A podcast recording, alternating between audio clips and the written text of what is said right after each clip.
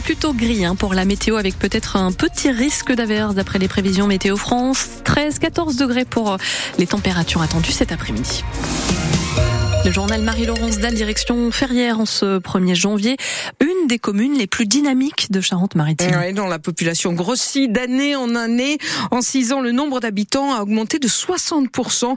C'est une tendance que l'on retrouve dans toute la plaine d'Onis. Quand on veut habiter dans l'agglomération de La Rochelle, on trouve souvent à se loger à Saint-Ouen d'Onis, à Anglier, Ciré d'Onis, Aigrefeuille d'Onis et donc Ferrière, une commune située dans la troisième couronne de La Rochelle. Et c'est ce qu'explique Delphine Marion Bou le succès de Ferrières.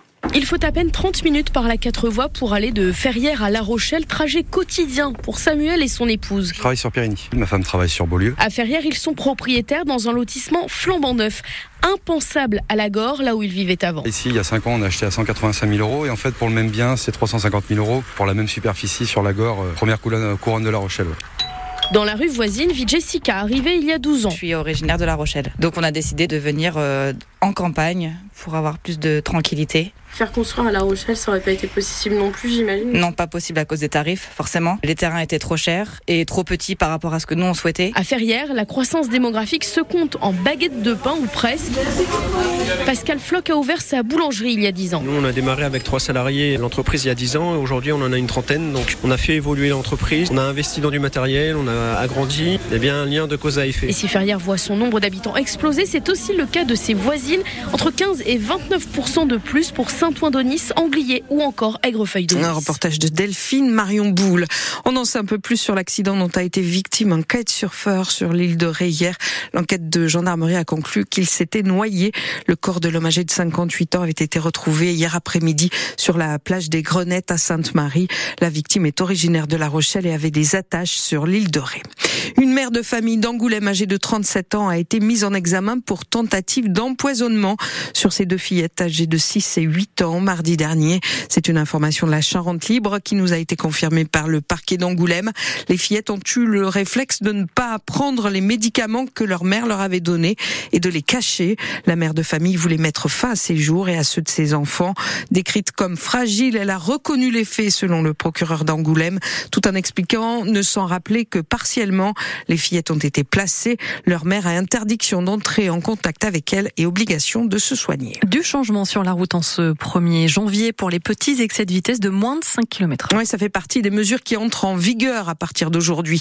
Si vous êtes, vous vous faites flasher par exemple à 2 km heure au-dessus de la limite, vous ne perdez plus du tout de points sur le permis, mais l'amende qui va de 68 à 135 euros, elle est maintenue. C'est valable uniquement pour les excès de vitesse de moins de 5 km heure.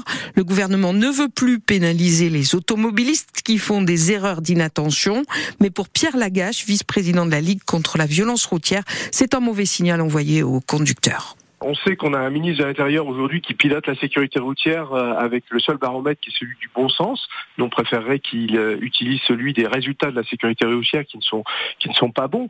Mais euh, non, c'est une mesure, si vous voulez, d'abord qui n'a pas été souhaitée par le Conseil national de la sécurité routière. Vous ne trouverez pas un expert digne de ce nom qui vous expliquera que c'est une bonne mesure. En fait, elle est grave cette mesure parce qu'en fait, elle elle véhicule l'idée que le petit excès de vitesse ne pas d'accident grave.